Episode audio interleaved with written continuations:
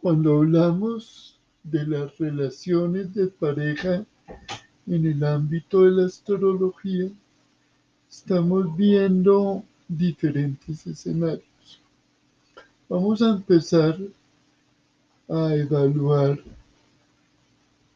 las tres áreas que inciden directamente en una relación de pareja visto desde la carta astral. El primer escenario, imaginémonos que la relación de pareja es una licitación.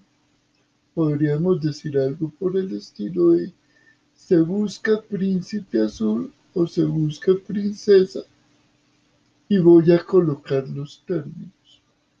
Esto que parece tan cotidiano, tan normal, normalmente no lo hacemos evidente. Una primera fase es la fase de la conquista.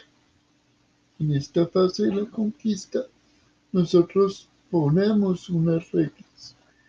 En otras palabras, generamos una expectativa para permitir que la relación comience. Dependiendo del signo que tengamos en el área de la conquista, será esa etapa de acercamiento y de exploración. Una vez nos manifestamos desde ese punto de vista, llega una segunda etapa complementaria que es la convivencia. Ahí se ve la construcción cotidiana de la relación. Conquistamos con una energía que nos la da un signo determinado. Construimos la convivencia con otra energía que nos la da un segundo signo. Y aquí podríamos comprender un elemento que es fundamental para poder construir esta segunda etapa, tenemos que desarrollar varias características que no estamos acostumbrados.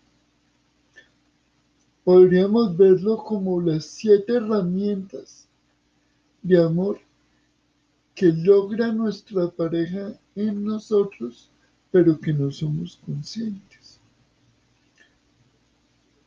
La primera sería aceptar. ¿Qué tengo que aceptar? Que no puedo cambiar al otro.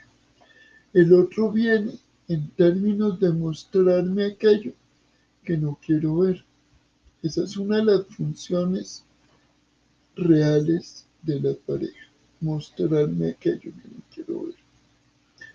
La segunda herramienta que podría utilizar con la pareja es asumir que tengo que asumir que el otro no puede cubrir mis expectativas, que el otro no puede esperar que yo me acople a sus emociones, a sus sentimientos y no puedo construir una relación basada exclusivamente en lo que yo quiero. Entonces, ¿qué tengo que asumir? Que tengo que renunciar a culpar a mi pareja o a la persona que llega por aquello que corresponde en mi propia experiencia. La tercera herramienta tiene que ver con el tomar acción, el no reaccionar. Evitar ser reactivo y tomar acción con respecto a la convivencia me va a permitir crecer al interior de la relación.